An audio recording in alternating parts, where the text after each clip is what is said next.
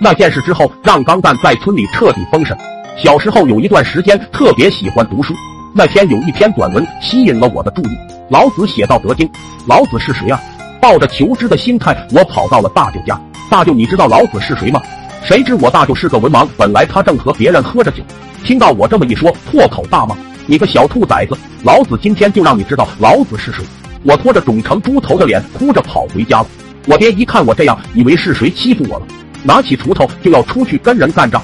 我拦住我爹，哭着问：“爸，你知道老子是谁吗？”没想到我爹也是个文盲，于是五分钟后锄头断了，我爸气喘吁吁的走了出去。这下你知道谁是老子了吧？年幼的我那时候怎么也想不明白，我为什么会挨打？明明我那么好学，你们为什么要这么对我？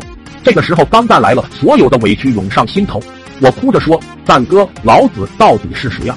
为啥俺一问就挨打了？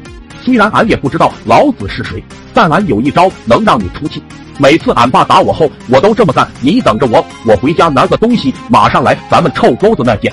过了一会，当我看着钢蛋左手拿他爸的大红秋裤，右手拿着树枝蹲在臭水沟旁边时，我好像明白了点什么，火速的溜回家，把我爹那条带着补丁的花秋裤偷了出来，还有那本让我挨打的破书。哼，小爷，我今天新仇旧仇一起报。我们把秋裤挂在树枝上，准备用臭沟子里的水好好的洗一洗老爹的秋裤。老妈看见老爹秋裤这么脏，到时候肯定揍他。可是臭水沟太深了，我们就算用树枝勾着也不行。就在我们心灰意冷的时候，不远处的一个粪坑吸引了我们的注意力。我俩会心一笑，这可真是天助我也。钢蛋正涮得起劲呢，突然他那根树枝断了，眼看秋裤就要往下沉，他想都没想就跳了下去，然后钢蛋就和秋裤一起沉了下去。那一刻，我觉得所谓殉情也不过如此。我在岸上急得团团转。不过，钢蛋的身影很快就出现在了坑边。他边喘气边抓起秋裤，没想到吧，我会潜水。说着就打了个饱嗝。观察了一下坑壁之后，我们觉得靠自己是爬不上来的，我必须去叫人。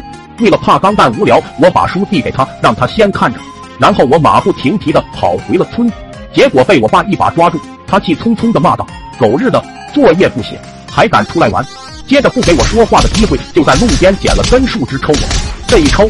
我就把钢蛋的事情给忘了，一直到晚上，村子里的一个村民回来说山上的粪坑闹鬼了，有个黑影在坑里哭。由于哭声太吓人，他就没敢凑近看。此刻我才想起来，钢蛋还在粪坑呢。恰在此时，钢蛋他爹也来找我问儿子的下落。几分钟后，我们一行人浩浩荡荡的向粪坑杀去。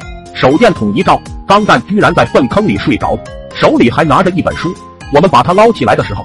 钢蛋他爹抱着儿子边走边骂：“兔崽子！”我说：“我秋裤最近怎么老是有一股怪味呢？看我回家怎么收拾你！”钢蛋用包裹着粪水的手捂住了他爸的嘴，然后有气无力的问道：“你知道老子是谁？”